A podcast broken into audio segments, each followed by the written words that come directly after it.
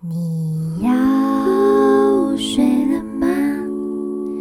要不要留下？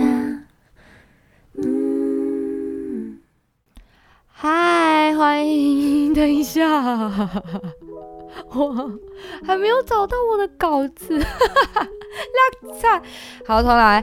嗨，欢迎一起来陪我说晚安，我是黄轩娇啊。你今天过得好吗？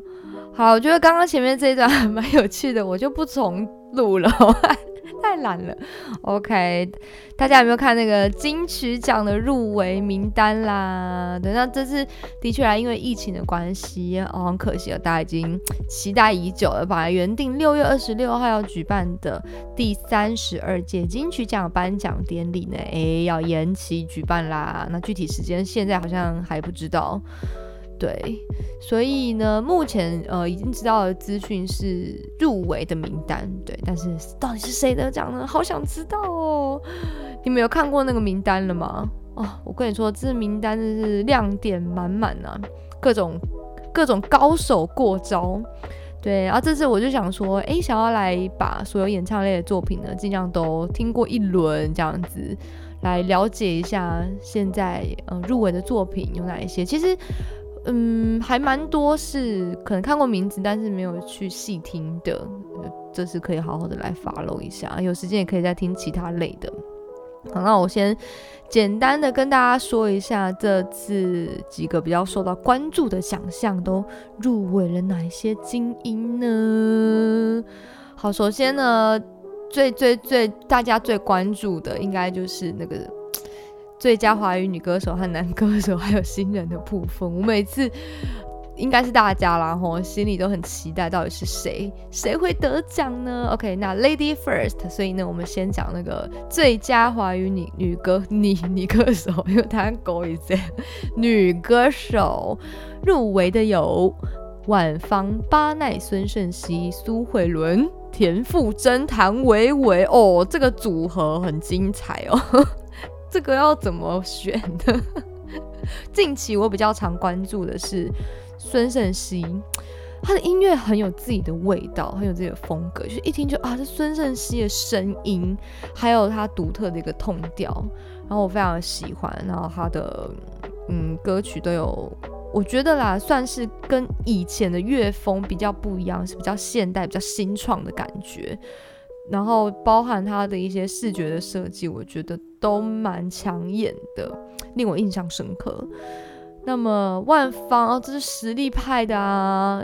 田馥甄啊，馥甄还用讲吗？馥甄就是一个文艺仙女，这样讲对吗？嗯，然后谭维维本身就是超会唱嘛，对，然后还有其他呃苏慧伦这。大家要知道啊，巴奈娃这也是最近，呃，就是比较听过的一个有没有厉害的歌手名字，所以哎，真的是不好选呢。有时候觉得说哦，当这个金曲奖的评审真的很难呢。有时候好险，我我不是金曲奖的评审，好了，我可能也不会，也不会这一点，对，就是会替他们觉得好为难哦。有时候入围了。人都就是都很优秀啊，那你鱼与熊掌不可兼得的一个状态下，你必须要选出一个的时候，那心情实在是有够纠结。尤其是像我这种有点选择障碍的，我可能连晚餐要吃什么都会想很久，纠结很久，更何况是这么重要的奖项。嗯，好，让我们拭目以待一下哦。最佳华语女歌手，然后接下来最佳华语男歌手入围的有瘦子。林俊杰、吴青峰、杜振熙、韦礼安和李泉，哇，这一排看下去也是横跨各个世代啊！瘦子、林俊杰、吴青峰，光看这三个你就已经不知道怎么办了。然后杜振熙、韦礼安和李泉，哇，这是大师级的也来了。好吧，这个事情就是让给那个评审去烦恼，可能要看他们参赛的作品是哪一些啊。但是就我们。呃，平常对这些歌手的了解哦，每一个都是非常具有实力、实力深厚的，是难能难分高下，很难预估诶。你们心里会预估，想说谁可能会中吗？好，那我先说最佳华语女歌手，我个人，因为孙盛熙走的很特别，又很有质感，我觉得啦哈，我心里偷偷打赌他会得好了。那男歌手哦，啊，好难哦，算了，这题可以先跳过嘛，我看下一题。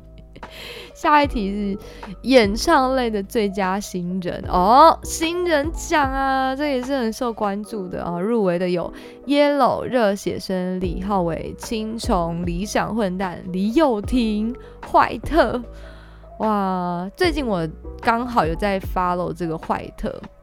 对，一些音乐人际会，因为这个小陶老师之前，哎，曾经有几面之缘，哦，有好，哎，那时候什么原因啊有点忘记了。总之，就一直觉得他是一个非常有才华的音乐人，对，然后又会呃谱曲啊，和乐器啊，就是在我心中是很很尊敬的一位前辈这样子。然后因为怀特好像。呃，也是算是出自于他的那个巧手，对不对？怀特的声音很特别耶，而且也是很很独特。对，天啊，我这一集要词穷到什么时候？总之就是很有他自己的味道，我觉得怀特很很有希望。那李友廷也是最近我觉得还蛮喜欢的一位歌手，因为说实话啦，之前呢我听李友廷的歌是在那个广播节目，然后就听觉得哦歌嗯。不错了，还蛮好听的。但因为你知道歌就是你知道专辑里面放出来，专辑就是已经过修了又修，修了又修，所以放出来通常就是都蛮好听，就歌好听，唱的也好听，各方面都好听，你就觉得这就是一个正常发挥，没有特别关注。一直到我我跟大家应该讲过吧，我是黄大千的一个嗯粉丝，对，所以呢，我发现说哦，他有去呃访问这个李友廷，然后那一集很可爱，就是黄大千呢他自己要自弹自唱一首李友廷的歌，然后那时候我就发现李友廷也是真的是才华洋溢，除了吉他弹的好，然后。呃，唱歌的那个稳定性也是非常的高，然后当然歌也有他自己的味道啊，但是不像坏特就是风格这么突出哦。李友廷就是呃有自己的味道。然后我发现他竟然是一个就是会一直傻傻憨笑的人，但是一表演吉他和唱歌，就哇哦，就是另外一个很专业的气势上升，完全不一样。你看他唱歌会觉得很享受，嗯，整体的表演都是很舒服的这样。然后其他的有一些我还没有听过，最近可以来 follow 一下。青虫，青虫也很不错。对这题。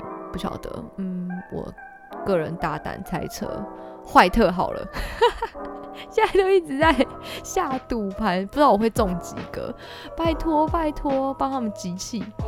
然后呢，接下来有哦，最佳乐团奖这个也要讲一下，我也很常关注这个奖项，入围的有 O V D S，O V D S，嘿。等一下，O V D S，我跟他的主唱有一起拍过广告，哎，突然觉得有点眼熟哦。他们他们也是真的蛮厉害的，嗯，我推推推推他们的音乐，只是突然看到一时还没有想起来。刚刚一看 O V D S，天哪，他不就是我跟我一起拍过广告那位主唱吗？对，就是高高瘦瘦帅帅的一个男孩。嗯，应该是他好像比我小吧，然后忘记了。反正人家就是那时候也很巧哎，因为拍广告，谁会知道有没有在玩音乐？因为大家是去演戏的嘛。然后他是主角群之一。再聊一聊，才发现说哦，他也是玩音乐的，然后我就跟他说哦，会唱歌的，然后我们就聊开来，然后我就 follow 他们这样子，一个蛮有缘分的，对。然后其他入围的还有声翔乐团呃乐队啦，天呐，讲错人家名字很失礼，对不起，我更正，声翔乐队。然后康士坦的变化球，告五人，落日飞车，漂流出口，Deca Joins，哦，Deca Joins 是我的爱团。对，不小心透露了自己的心声。然后告五人也是最近呼声很高的啊，这题也是不简单。那啊怎么办？Deca Joins，O V D S 就认识了，有一个就是你知道，一个是有人的那个这叫什么 情感上面的连接，Deca Joins 又是我自己爱的团，我喜欢他们的意境，他们的歌曲有自己的一个意境，你会被吸入他们的世界里面。好难决定哦，算了，这题给你们猜好了。好，你们自己猜一下哈。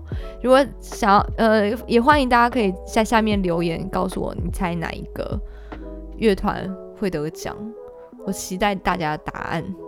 然后呢，最后，呃。今年的特别贡献奖是罗大佑，哇，这大佑哥也是非常不得了的一个重要人物。这就是我今天的主题，让我铺梗铺超长的。对我待会呢会跟大家简单介绍一下罗大佑，以及我跟罗大佑的一个，诶，算是微妙的、微微的奇妙的缘分。OK，好，那你知道吗？因为有一件事情我真的太好奇，我忍不住想要跟大家分享，因为现在刚好。疫情的关系，所以延办。然后呢，我就突然有一个念头，想说，哎，对啊，那这样金曲奖到底是都是从什么时候、什么年代开始？因为打从我出生，呃，有意识以后，就一直都有金曲奖。印象中是这样子。对，虽然我不一定每一次都发了，但是有这件事情。那它到底是从什么时候开始的啊？大家莫急莫慌莫害怕，来，我帮大家查好了。第一届金曲奖到底是什么时候开始的呢？它是在一九九零年的一月，而且那时候主持人是谁呢？是崔台金哎，崔台金哎，我的妈呀，是非常有代表性跟一个年代的人物。OK，you know，好，一九九零年哇，那时候我还还天啊，不能说怎么办？不能说自己几岁，我还没出生，可以吗？好，不要骗人，我出生了，但是不能说几岁。好，然后呢，那时候我就看了一下他们的得奖哦，以前他们的奖项比较少哦，大概就是可能就是二十个奖项以内，很少。然后我就看了一下第一届得奖的最佳男演唱人是殷正阳，哎，哇塞，好怀旧哦。最佳女演唱人是。江淑慧啊，夸号江慧哦，这实至名归啦。他得了那么多次，得到都不要参加，就拜托不要再选我了，真的是很厉害。然后最佳演唱组合奖是曾宝明、吴志华、知己二重唱。OK，好，这个我不知道。然后接下来看新人奖，新人奖你知道是谁吗？伍思凯耶！我的妈呀！在我们印象中，已经是一个非常非常非常有资历的一位歌手，得了第一届的金曲奖新人奖伍思凯，各位观众。然后我去翻了一下第二届，因为我想知道以前到底都是哪一些人在参赛。好了。第二届的金曲奖是在一九九零的十月，哎，就是好像隔没多久就举办第二届了。然后呢，一样最关注的就是最佳男演唱人奖是谁呢？洪荣宏。最佳女演唱人是蔡琴，也都是实力派唱将啦。最佳演唱组。哎哎来不对，最佳演唱组的奖是东方快车，哇，东方快车也好久没听到这个名字了。好好劲爆的来了，你们知道新人奖是谁吗？新人奖是黄小虎，黄小虎得了第二届的金曲奖，当时他还是一个新人呢。在一九九零的年代的时候，人家现在都灭绝师太了。当时才是一个小小新人，真是媳妇熬成婆啊！看到这个名单，从现在这个年代看，你会觉得说，哇，就是他们那时候可能就是得了新人奖啊，然后因此而有很多就是演唱的机会啊，然后演艺事业开始蓬勃发展，然后现在已经变成一个灭绝师太了。对，所以各位呢，现在才得金曲奖的。歌手或者是呃演奏家们，诶，未来呢，说不定也都是呃在这个音乐界呢会非常有贡献或非常重要的人物哦。你不要小看自己，没有人家得金曲奖了，还小看什么自己？我是不是多虑？OK，没有在在自我喊话，自我喊话，不知道有没有有朝一日可以得到金曲奖？嗯，我期待。第三届金曲奖哦，我就查了三届，因为我蛮好奇，就前面的，然后后面大家可以自己去查查看。你知道吗？我看到了很酷的资讯，就是最佳年度歌曲奖是《向前走》哎，你们还知道这首歌吗？向前走哎，哇，那时候是红爆的一首歌。然后最佳作曲人奖熊美玲《哭砂》，好好听哦，经典的经典啊！我记得我好像在 Podcast 的节目一开始，不前五集以内吧，还有稍稍清唱《哭砂》这首歌，嗯，也是经典歌曲哦。最佳编曲人李泰祥，最佳录音奖。什么呢？特别的爱给特别的你，特别的爱给特别的你。哇塞，就是那个年代的歌。最佳演唱专辑奖是姜育恒，各位。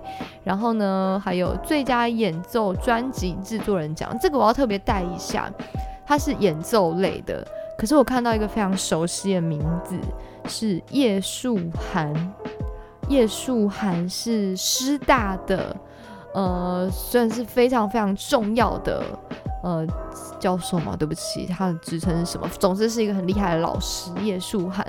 天哪，他竟然得过金曲奖哎，你知道吗？如果在学校听到老师说哦，拜托我以前可是得过金曲奖，你可能觉得没什么，可是现在亲眼看到，觉得说哇塞，超广的耶。对他，呃，竟然是有得过金曲奖的老师哎，真是小看人家了。只知道他就是德高望重，但是不知道说我原来还得过金曲奖。最佳国语男歌男演唱人奖是赵传哇，方言歌曲的那个得奖的是演唱人啊，也是李茂山。然后最佳国语歌曲女演唱人奖是陈淑桦，哇塞，这每一个念到的人都超经典啊，怎么会这样子？对，好，然后还有什么最佳演唱组百合二重唱哇，这个也是厉害了。哇，这就是以前的一些得奖的名单，跟大家分享一下，有很多让我很惊叹号的 事情发生。OK，我觉得好好玩哦，大家有兴趣可以，呃，也可以自己去查一下，就是历历届得奖的名单。我今天跟大家分享三届，我觉得可以了，我的冲击够多了。好，那我觉得现在的金曲奖啊，很多。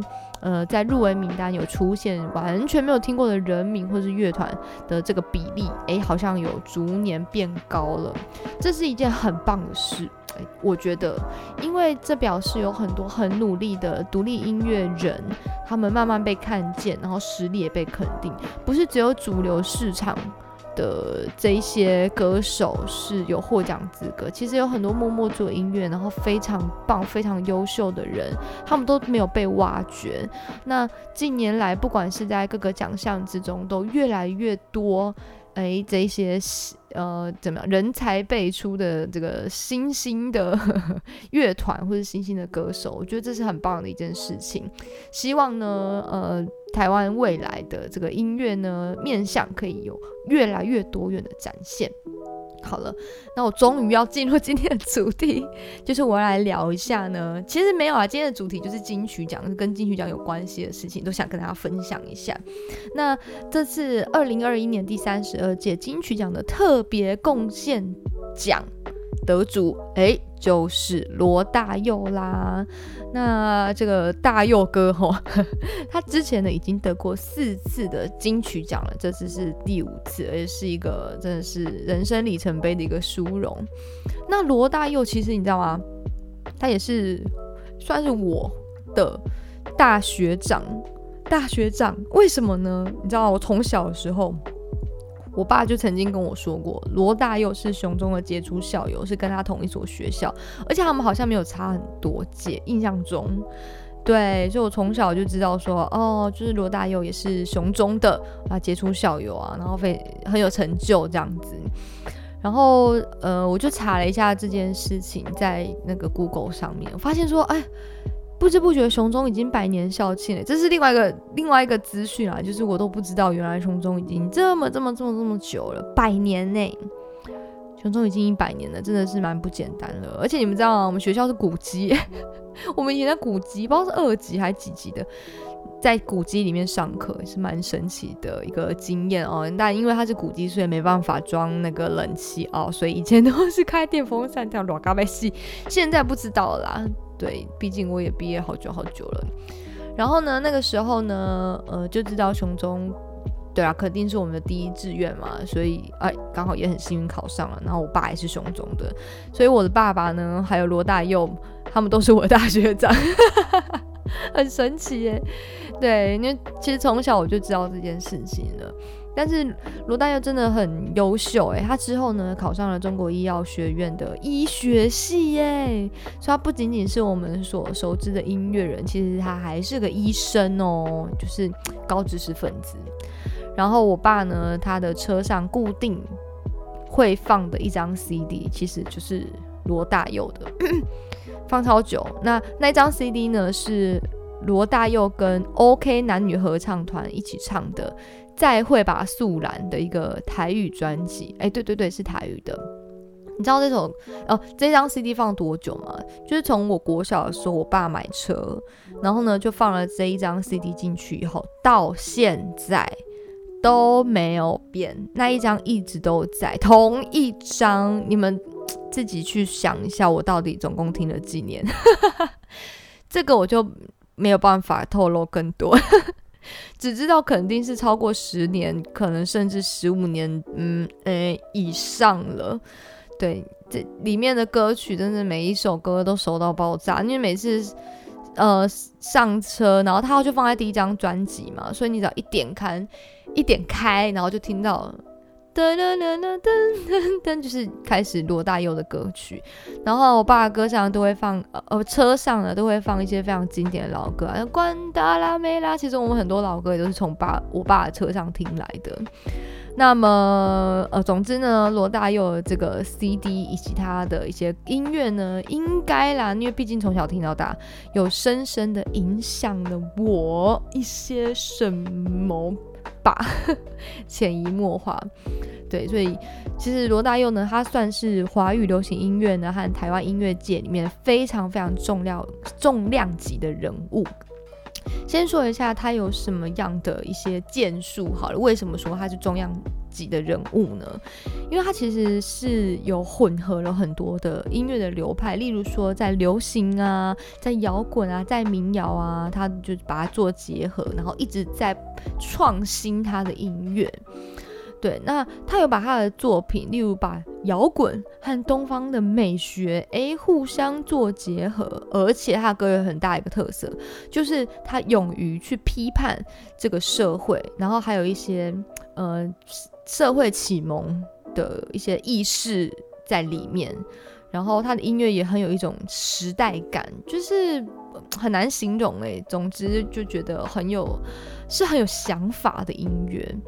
那呃，可以说是华语乐坛的一个里程碑，而且除了呃音乐不同流派的结合，他也常常会把流行音乐还有文学一起做融合，我变成说，哎，流行音乐也可以用不同的方式呈现，例如说电影啊，跟文学啊，跟古典音乐啊，是一个平等的艺术形式，等于说他就是用流行音乐在做一个艺术的创作的这样的感觉。那音乐风格呢，非常的多变，然后意境也很广泛，对，所以也有一个流行音乐教父的称号哦。他的歌真的是应该每一个人都听过，甚至是到现在啊，都很多电影啊，或者是连续剧里面都有可能还会继续使用到罗大佑的歌。那它代表的音乐有哪一些呢？诶，我在维基上面有查了一下哦，它上面写的是哦，你的样子，皇后大道东，东方之珠，未来的主人翁，恋曲一九九零，这是他比较著名的歌曲。但其实我喜欢的不是这一些，嗯，跟大家说，我自己最喜欢罗大佑的歌是有以下几首，《野百合也有春天》，好听吧，对不对？光阴的故事哦，有好好好好好好前一阵子，好几年前有一阵子超流行的，有没有？然后鹿港小镇这个应该是我喜欢的数一数二，可能前三名有他的歌。然后童年，童年我也很喜欢，我从小就很喜欢唱这首歌。然后还有闪亮的日子啊，这个也是很隽永哦。然后恋曲一九八零还有一九九零我都喜欢。对，而且你知道吗？之后我还发现原来苏芮唱的是否，你们知道是否这首歌吗？对，苏芮唱的是否也是他的歌，也是他写的耶。因为我之前呢参加雄中全女歌唱大赛的时候的呃呃呃呃呃呃初赛的时候是唱这首歌，但其实那时候我完全没有意识到就是他是谁写的，只知道这是苏芮唱的。那刚刚呢就是在查的时候也发现说哦，原来这个是否也是他的歌。然后这首歌呢有一些小小的故事。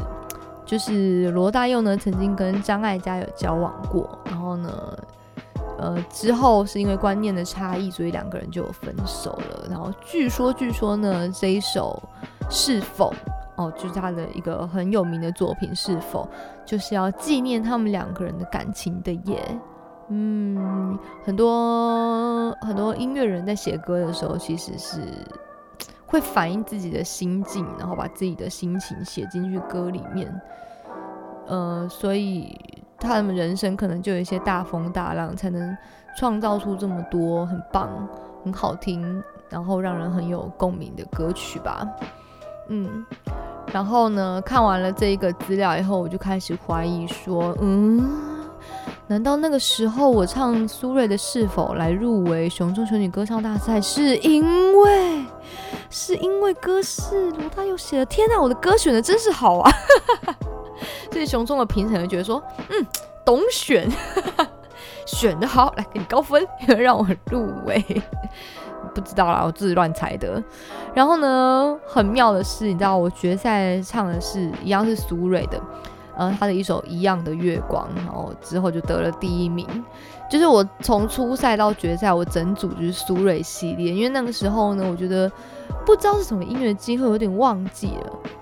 好像是从别首歌，然后一直连连连连连连到苏芮，然后就那一阵子好喜欢听苏芮的歌，就是整个被圈粉。虽然他已经不是我那个年代的了，对，但是一听觉得嗯很有张力，很喜欢，觉得他唱的歌都很好听。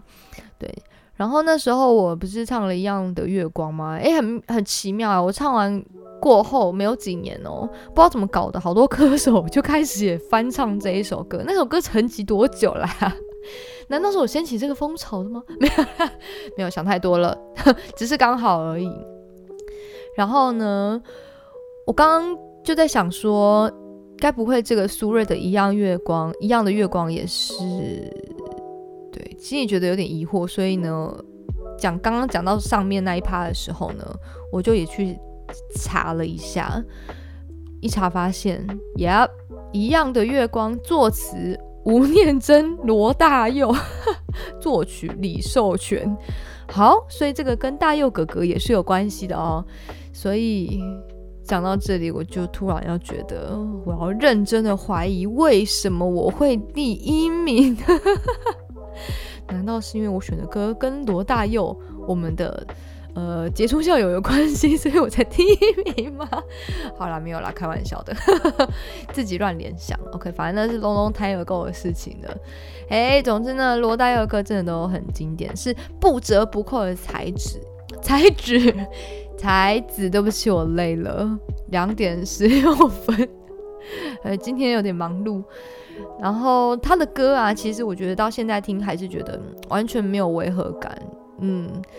依然非常的动人，到现在听还是觉得说哇，现在的呃歌手也不一定可以写得出这样子的歌，可以流传这么久。到现在听依然还是觉得很很有共鸣，很觉得很有感觉的。所以他对音乐界的特别贡献呢，诶，大家一定是有目共睹啦。而且因为他呢，我也真是怎样受益良多，这个益。真的是受益良多，谢谢大优哥哦！我要颁给他十个特别贡献奖，特别特别特别特别的有贡献，对我有贡献，没有啦，开玩笑。所以呢，今天就来唱一首罗大佑的歌曲《恋曲一九九零》。对，因为这首歌呢，其实也有收录在我我爸就是你知道千年不变听的那一张专辑里面，只是唱的是改编成台语的版本，然后恋曲一九九零。也就是说，其实这个旋律呢，充满了我的童年回忆。那也因为现在疫情的关系嘛，端午节是不能返乡的状况下呢，诶，至少听听这些让我可以联想到家、有家的感觉的歌哦，聊表我的这个思念之情。对，但也还好啦，因为现在就是科技很发达，也可以视讯聊天啊，所以也是非常方便的。嘿，所以不回家我也 OK 喽。那我们就来听一下 这一首。罗大佑的，我要唱什么？啊，恋曲一九九零。哎，但是我跟大家讲一下，因为哦，我在录这个恋曲一九九零的时候，其实已经有点深夜了，好像是半夜的一点多。那么也很怕打扰到邻居啊，我说实话，所以我唱的也比较含蓄一点点。然后我就唱了一次，就就这么的一次，我就 直接 给他放上来了。所以。嗯，还没有多练习几次，希望大家可以就多多包涵喽。如果唱的就是不够好的地方呀，总之呢，我想要借由这首歌来怀念一下，就是坐在我爸的车上，就是回家的一个感觉。好，那一起来听听看吧。我唱一次就直接会出的 罗大佑的恋曲一九九零。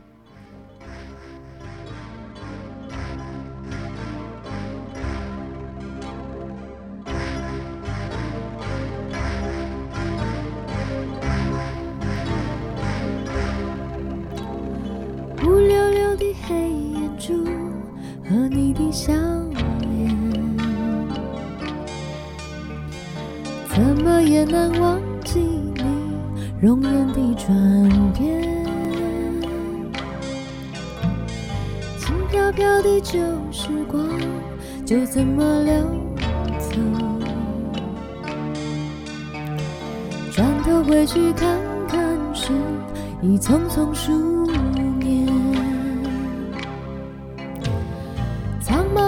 天涯路是你的漂泊，寻寻觅觅长相守是我的脚步，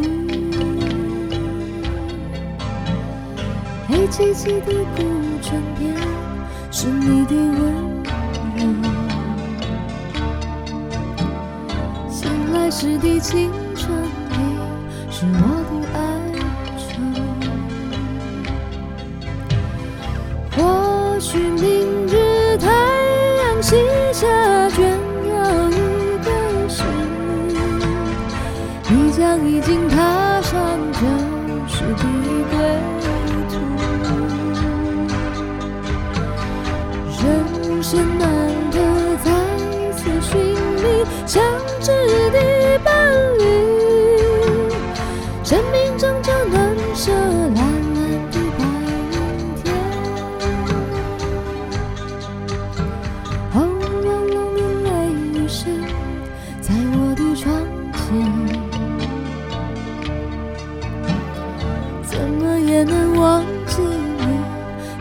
的转变，孤单单的身影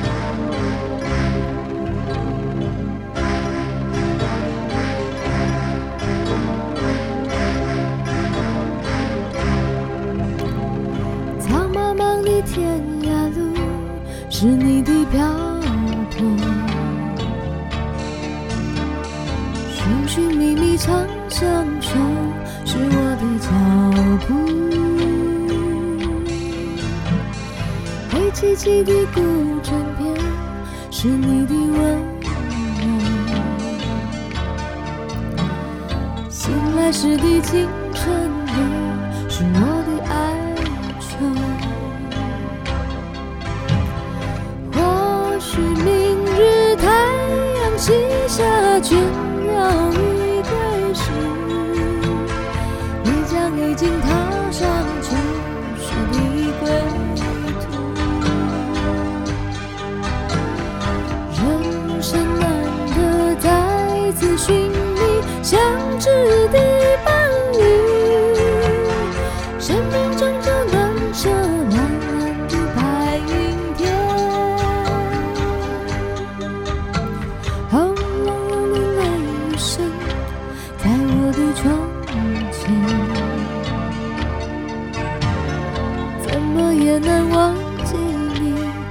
去的转变，孤单单的身影后，寂寥的心情，永远无悔的是我的双眼，永远无悔的是我的双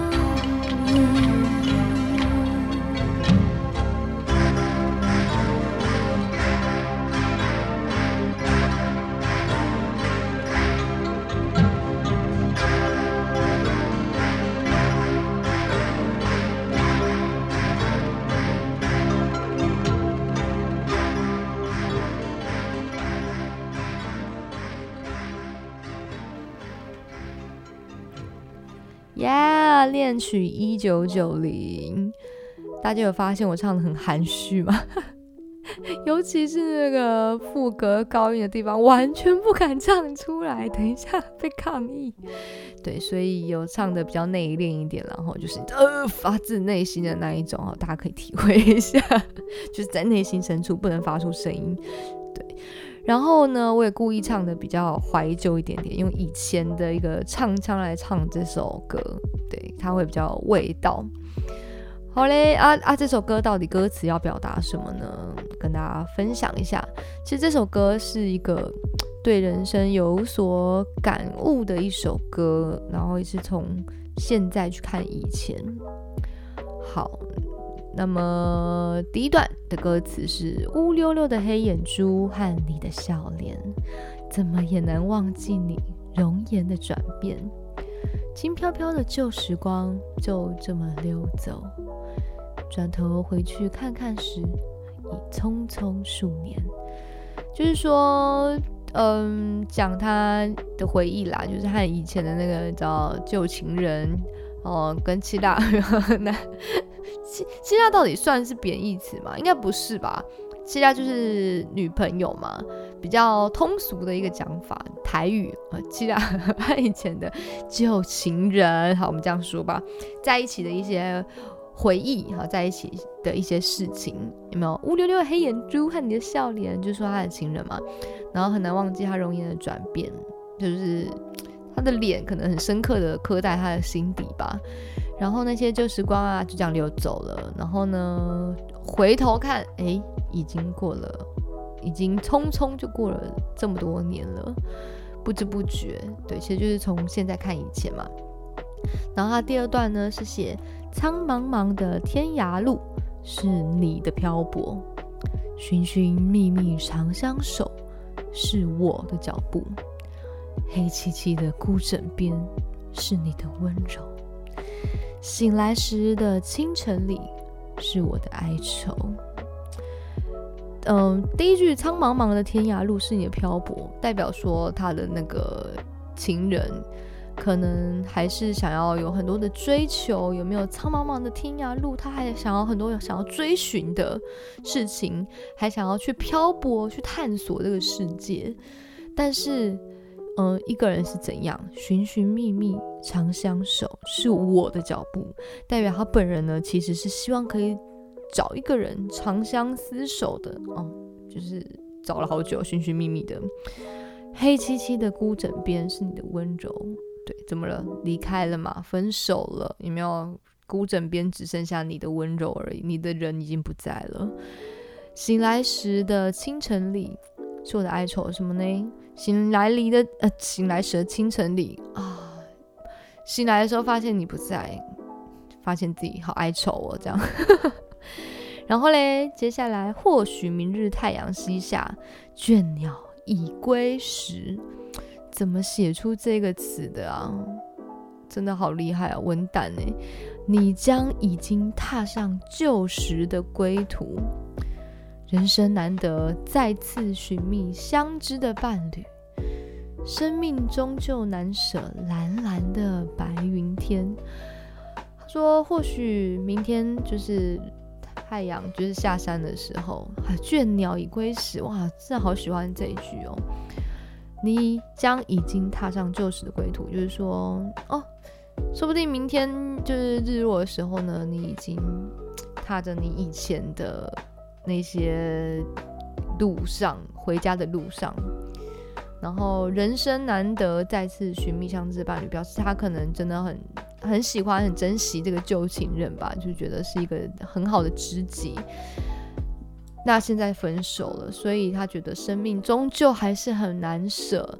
蓝蓝的白云天，那我觉得这个蓝蓝的白云天，就是可能就指这个女生吧，就是很好的一个意象。应该是吧？如果你们知道有其他的见解，欢迎大家留言跟我分享哦。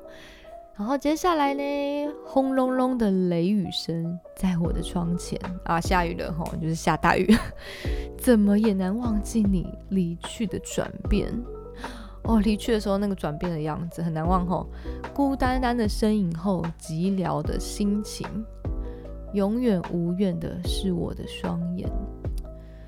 所以呢，嗯，分开之后呢，如果你要再找另外一半啊，其实蛮难的啦。所以他才在很怀念以前的这个旧情人嘛，吼。所以也是一个感感悟，很感慨这样子。然后最后呢，嗯，永远无悔的是，哦，无怨的，对不起，永远无怨的是我的双眼。其实代表说他对这份爱是无怨无悔的。这样子，那也觉得说啊，人生很难得，可以再再次寻找到可以相知、可以相爱的一个人。对，这大概是这首歌词的大意喽。好，所以今天就是主要跟大家分享，哎，金曲奖的一些有趣的故事啊，还有自己的一些经历。对，还有包含就是呃，大佑哥。跟人家很熟，乱叫，就是罗大佑的一些我觉得很厉害的作品跟大家分享。对，那去年呢，听闻说他身体好像有些状况，我不认识他，但是我非常尊敬这样一个长辈，因为他真的是，嗯，音乐界一个非常划时代、具有里程碑的一个重要人物。他希望呢，诶，罗大佑大佑哥呢，这身体健康，那一切都顺心如意哦。好，那如果你喜欢今天的节目的话呢，不要忘了按下订阅键哦。这样如果新节目它才会跳出来通知你说，哎，我跟你说黄椒啊，就是有新节目喽。对，他会通知你。那大家的订阅其实也是对陪我说晚安这个频道以及对我最大的支持和鼓励。呃，也不枉费，就是 熬夜录音的部分。对，希望你们会喜欢我的节目喽，我用心准备的节目内容。那也欢迎大家可以把节目分享给你的亲朋好友一起听，对，一起来了解一下关于音乐的大小事，还有跟人生嗯大小事、心事的一些结合。那如果你是使用 Apple Podcast 收听的话呢？哎呀，再麻烦大家给我五颗星的支持，给我一个五星好评啦，也可以留下你的评论，谢谢大家，在这边先给大家谢了。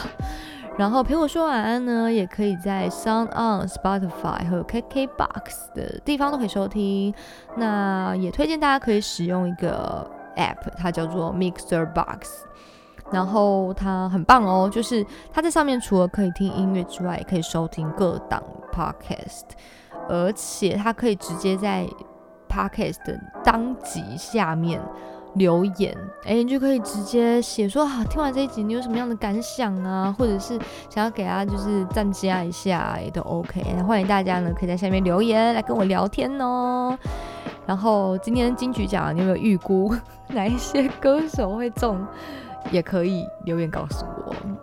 那陪我说晚安呢？有开放抖内的功能，欢迎大家多多支持哦。我会做一些器材升级啊，等等的设备上面的升级。那未来呢，我们也会再多合作一些呃不一样各界的人来聊聊天。对我成立了一个新的系列，叫做陪聊吗？对，之前有 feat 过第一集了，大家也可以去收听一下哦，是跟房产新教师一起做的节目。那么现在呢，呃，今天诶，播出是星期五哦。对，好，接下来迎来了就是端午的连假。那先祝大家端午节健康平安，然后大家千万千万不要返乡，也不要群聚，我们就直接宅在家里。然后记得要勤洗手、常消毒，口罩给他戴好，要遮住口鼻。谢谢。那其实最简单的方式就是就是宅在家过来，你就不用担心说哦，我这边还要消毒，我这边还有口罩，在家就是可以很 free 做自己。然后呢，自己在家无聊吗？没问题，我陪你 多听几集，陪我说晚安。我每天晚上都可以一直陪大家哦。对，谢谢啦！大家如果愿意支持我的节目，我都非常心怀感恩。好，那今天还有未来的几天，哎，都祝大家有个好梦啦！我们下次见喽，晚安。拜拜